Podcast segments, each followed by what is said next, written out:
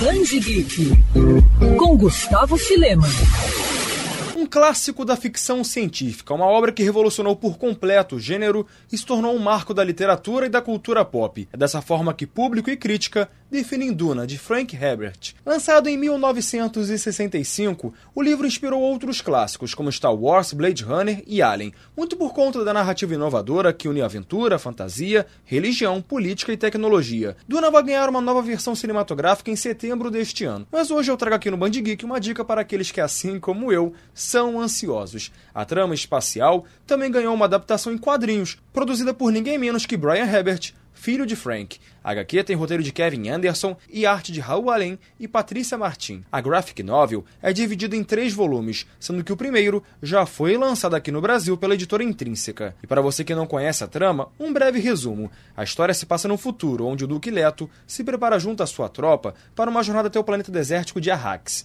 Também conhecido como Duna, esse lugar cercado de mistérios e perigos é a única fonte da substância mais valiosa do cosmos. E é durante essa jornada que duas casas, duas monarquias, digamos assim, se enfrentam para assumir o controle desse planeta. Não vou contar mais nada para não dar spoiler e não estragar a surpresa da leitura de vocês. A minha dica é simples: assistam um filme, leiam um gibi e, claro, também leiam um livro que deu origem a todo esse universo fantástico.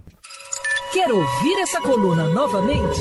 É só procurar nas plataformas de streaming de áudio. Conheça mais dos podcasts da Band FM Rio.